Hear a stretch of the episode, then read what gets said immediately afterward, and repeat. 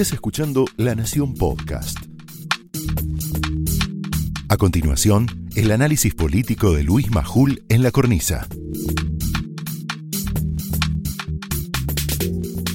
¿Te acordás el dron que te mostramos? Mira, ¿te acordás lo que te mostramos la semana pasada? la el Luna Chubut. Park de Comodoro Rivadavia, hecho por la empresa, bueno, em- lo empieza a hacer la empresa de Cristóbal López, CPC, ¿m? 200 millones de pesos en el medio de la pandemia, en una provincia que hace dos años que no va a clase. Eh, hay algo, mira, es impresionante esto, ¿no? Hay algo que a Cristóbal López siempre le molestó y mucho. Déjame este, este dron, que es tremendo. Casi tanto como las causas judiciales que lo siguen atormentando. Lo que a Cristóbal siempre le molestó es que lo comparen con Lázaro Báez. Hay pocas cosas que le molesta más, ¿eh? Porque él siempre se sintió mucho más. Me lo dijo una vez a mí. Ah, Lázaro. Despectivo, ¿eh? Yo ya era Cristóbal López cuando Néstor le puso en la mano la fortuna a Lázaro. Pero ahora, a nueve meses del regreso del peronismo, volvieron para ser mejores, mamita. Cristóbal López se está transformando en el nuevo Lázaro Báez de Alberto Fernández. A ver, para que se entienda bien. En el nuevo favorito de la obra pública albertista. Vamos de nuevo. En el nuevo favorito de la obra pública albertista. Se supone que Lázaro está en Cariló, ahí, prisión domiciliaria. Bueno, hay un nuevo favorito de la obra pública albertista, Cristóbal López. Enseguida te vamos a contar por qué. El domingo pasado te mostramos cómo el gobierno de Chubut, en vez de dar prioridad a la educación, y mirá que tienen problemas con la educación, ¿eh? después de casi dos años sin clases, dos años sin clases, pidió la apertura de los casinos de Cristóbal y priorizó la construcción de ese gigante polideportivo al que se lo presenta con el nombre de el Luna Park de Comodoro Rivadavia, como si necesitara uno. Mostrámelo, mostrámelo porque es impresionante eso. Mira, mira lo que es. Mira lo que es eso. Sigue mostrándomelo que yo voy a tomar un poquitito de agua porque no me canso de mirarlo, ¿eh?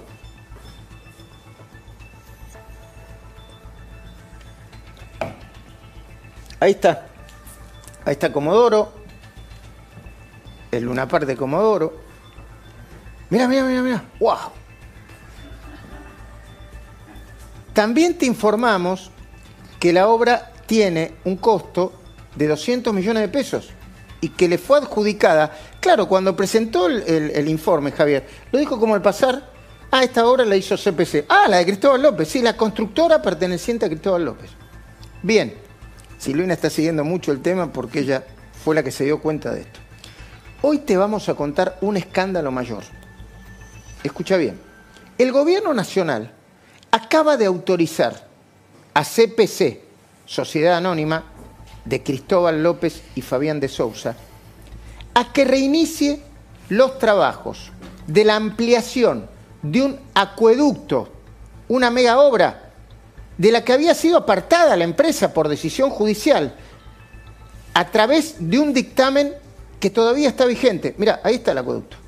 Había sido apartada, pero por la justicia, ¿eh?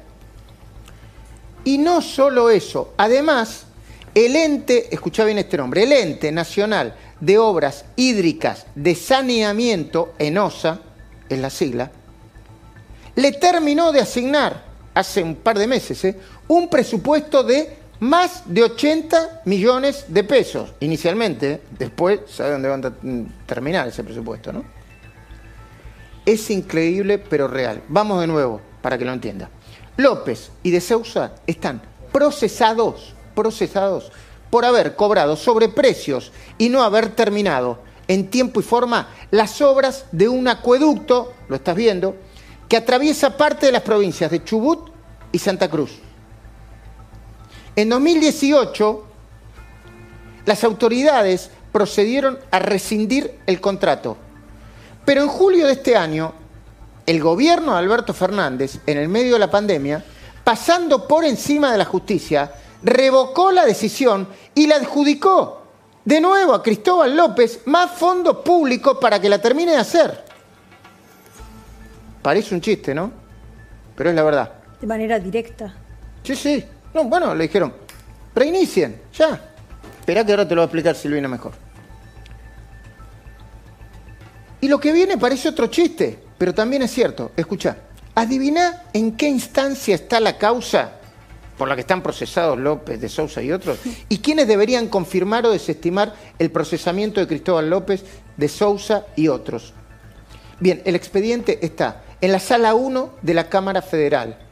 Y quienes tienen que dictaminar sobre este expediente son Leopoldo Bruglia y Pablo Bertuzzi. Ahí lo tenés a Bruglia y ese es Pablo Bertuzzi. Los camaristas a los que Cristina Fernández quiere sacar de sus cargos de manera urgente. ¿Te va empezando a cerrar el circulito? Esta oscura historia comenzó en julio de 2013, en medio de la campaña electoral por las legislativas de ese año. La entonces presidenta Cristina Fernández anunció la reparación del, es un nombre largo, ¿eh? Acueducto Regional Lago Masters o Musters, Comodoro Rivadavia, Radatili, Caleta Olivia, provincia Chubut y Santa Cruz. Radatili es el lugar en el mundo de, de Cristóbal López, por eso es importante que lo memorices. La obra de ampliación se la adjudicó CPC de López por 329 millones de pesos de la época. Imagínate la guita que era.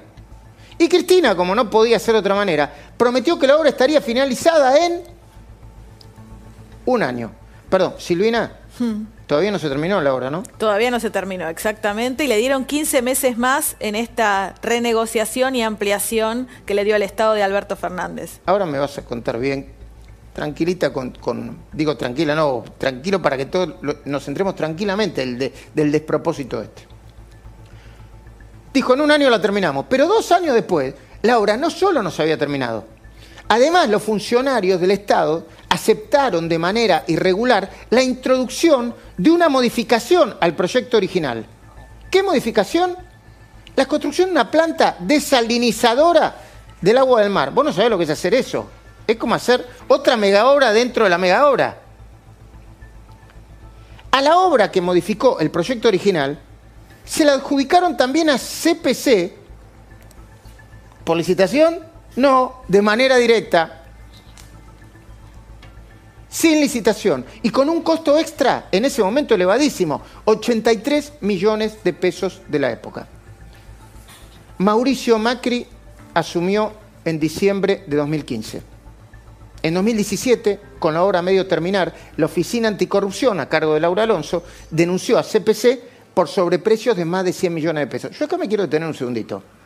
No es que la Oficina Anticorrupción te denuncia porque no te cae simpático. Si vos cometiste una irregularidad, lo tiene que hacer, porque después recibe muchas presiones, porque para eso está.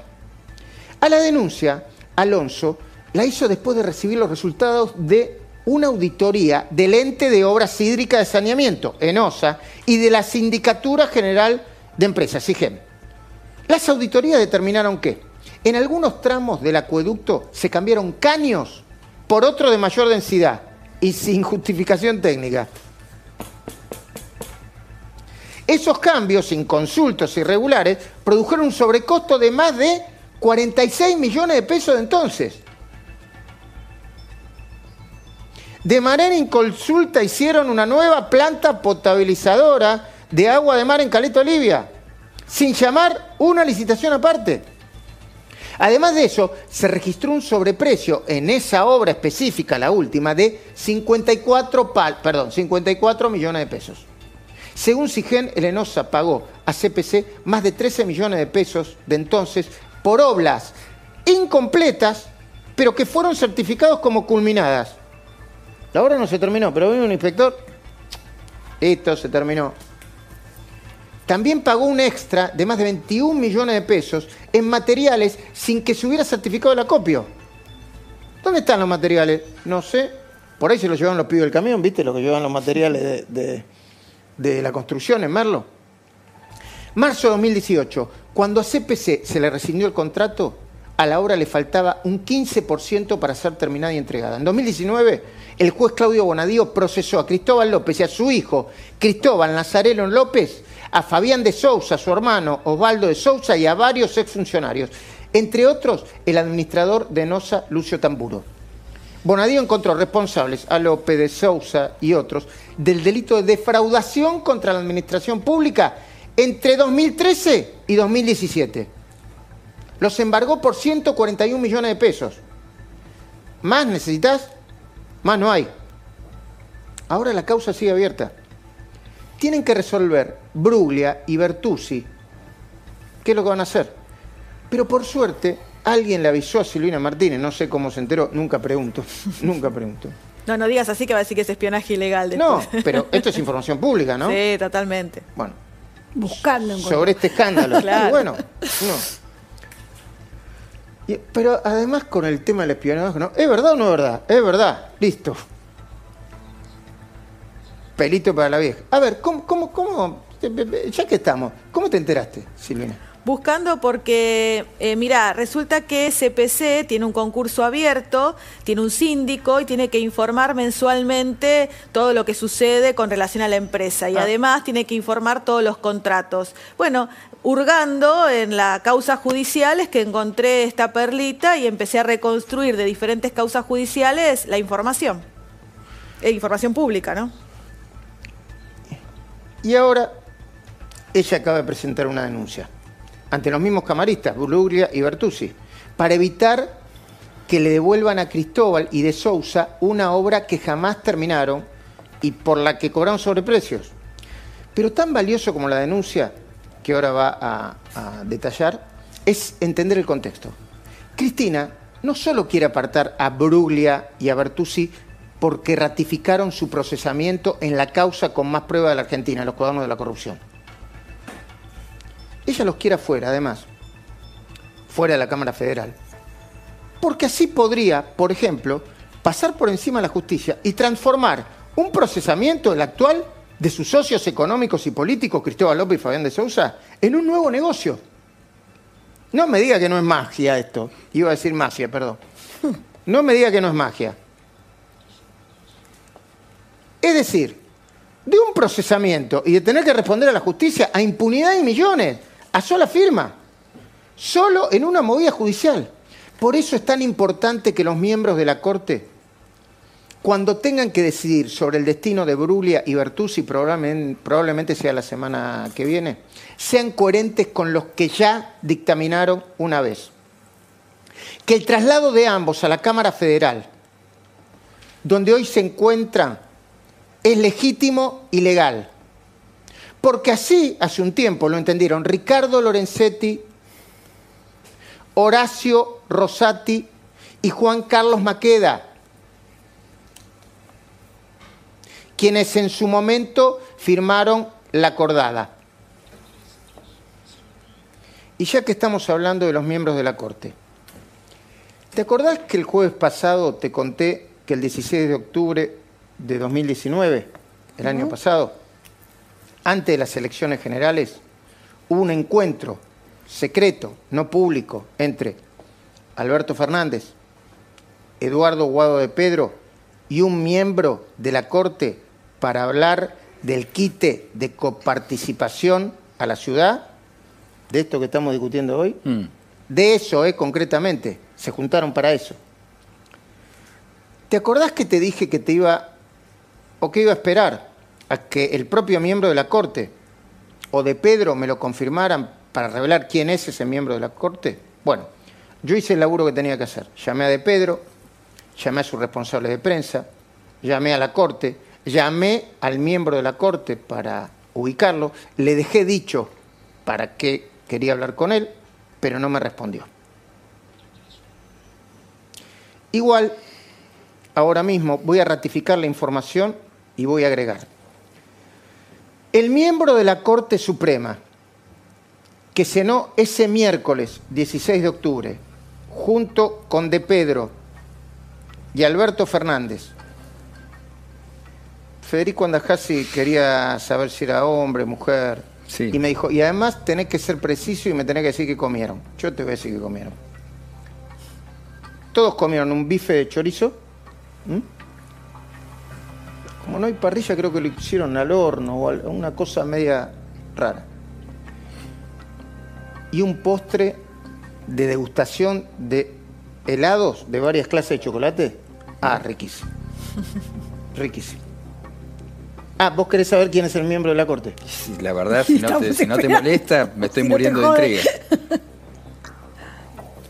¿Vos querés saber? Sí, claro. Es Juan Carlos Maqueda.